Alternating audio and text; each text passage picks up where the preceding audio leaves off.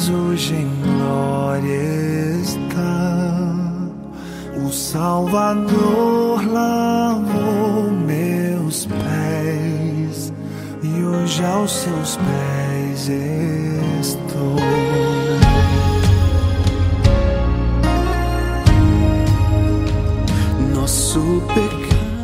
Em nome do Pai, do Filho e do Espírito Santo. Amém. Muito bom dia. A palavra é do livro de São Marcos, no segundo capítulo. Alguns dias depois, Jesus entrou de novo em Cafarnaum. Logo se espalhou a notícia de que ele estava em sua casa. E reuniram-se ali tantas pessoas que já não havia lugar nem mesmo diante da porta. E Jesus anunciava-lhes a palavra. Trouxeram-lhe então um paralítico, carregado por quatro homens. Mas não conseguindo chegar até Jesus por causa da multidão, abriram então o teto bem em cima do lugar onde ele se encontrava. Por essa abertura, desceram a cama em que o paralítico estava deitado. Quando viu a fé daqueles homens, Jesus disse ao paralítico: Filho, os teus pecados estão perdoados. Ora, alguns mestres da lei que estavam ali sentados refletiam em seus corações: Como este homem pode falar assim? Ele está blasfemando. Ninguém pode perdoar pecados a não ser Deus. Jesus percebeu logo o que eles estavam pensando no seu íntimo e disse: Por que pensais assim em vossos corações? O que é mais fácil dizer ao paralítico: Os teus pecados estão perdoados? Ou dizer: Levanta-te, pega a tua cama e anda? Pois bem, para que saibais que o Filho do Homem tem na terra poder de perdoar pecados, disse ele ao paralítico: Eu te ordeno, levanta-te, pega a tua cama e vai para a tua casa. O paralítico então se levantou e, carregando a sua cama, saiu diante de todos. E ficaram todos admirados e louvavam a Deus, dizendo: Nunca vimos uma coisa assim. Palavra da salvação. Glória a vós, Senhor.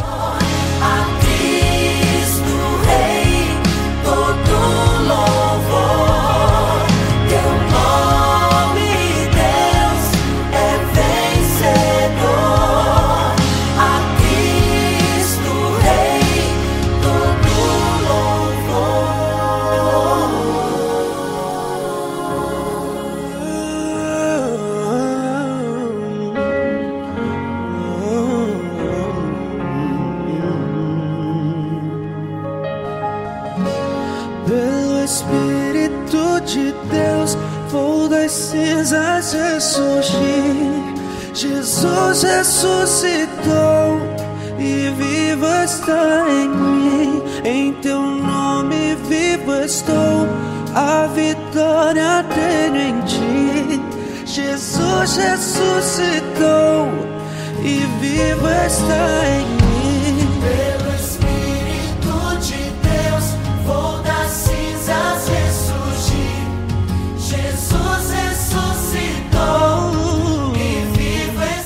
Quatro homens anônimos, como muitos outros anônimos nas narrativas dos evangelistas, fazem o possível e também o impossível para colocar um amigo paralítico bem pertinho de Jesus. Eles não fizeram pedido nenhum, apenas colocaram necessitado na presença do Senhor. Havia uma grande confiança de que Jesus saberia fazer o melhor para aquele paralítico. Eu imagino que no fundo os quatro homens esperavam que Jesus o curasse da paralisia, porém, num primeiro momento, ele preferiu perdoar os pecados do paralítico. Talvez fosse o que ele mais precisasse naquele momento. O evangelista não comenta mais nada a respeito dos amigos do paralítico, talvez porque, amparados pela fé que demonstraram, estavam refletindo sobre a atitude de Jesus. Mesmo que não tenham compreendido e tenham ficado desapontados, pois esperavam a cura, não perderam a esperança de que Jesus estava fazendo o que mais importava para o doente naquele momento. Podemos, nesse ponto, nos perguntar: como têm sido nossas atitudes diante das coisas que não acontecem como esperávamos? Nós continuamos confiando que o Senhor nos atendeu, mesmo quando não percebemos, quando não entendemos a sua ação em nossa vida ou na vida daqueles que amamos? Podemos nos perguntar nesse ponto como têm sido nossas atitudes diante das coisas que não acontecem como esperávamos?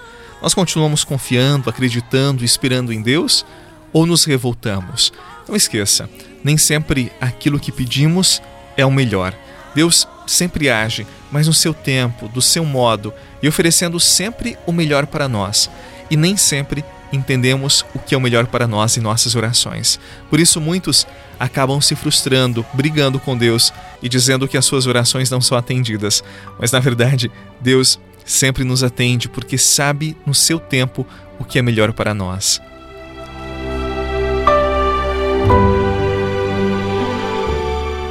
Se eu pudesse conversar com sua alma, eu diria: fique calma, isso logo vai passar. Eu daria um conselho, chore mesmo. Enquanto chora, aproveita pra orar. Porque quem chora pra Deus é consolado, é bem-aventurado e Deus não desamparará.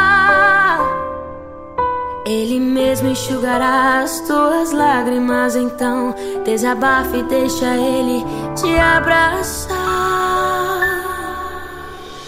Calma, calma, não se preocupe, tenha calma calma, calma. Eu dedico esse refrão pra sua alma. Calma, calma. Não se preocupe, tenha calma. Calma, calma. Se você tem fé, mesmo que pequenina, eu tenho certeza que alguém já pediu oração para você, seja por um doente, por uma situação especial ou por aquela pessoa mesma que solicitou a oração para você. E daí fica uma dúvida: como rezar por aqueles que se confiam às nossas orações? No evangelho de hoje, uma dica: rezar pelos outros é levá-los até a presença de Jesus.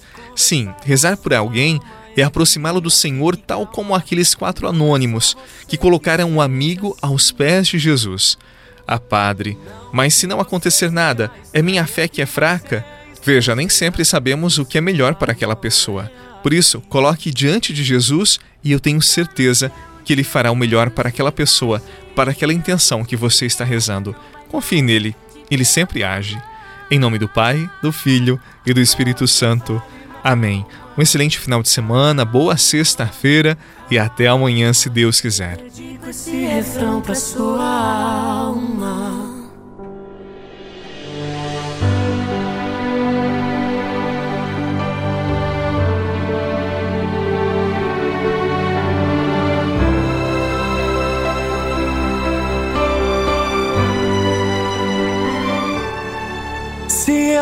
Pudesse conversar com sua alma, eu diria: fique calma.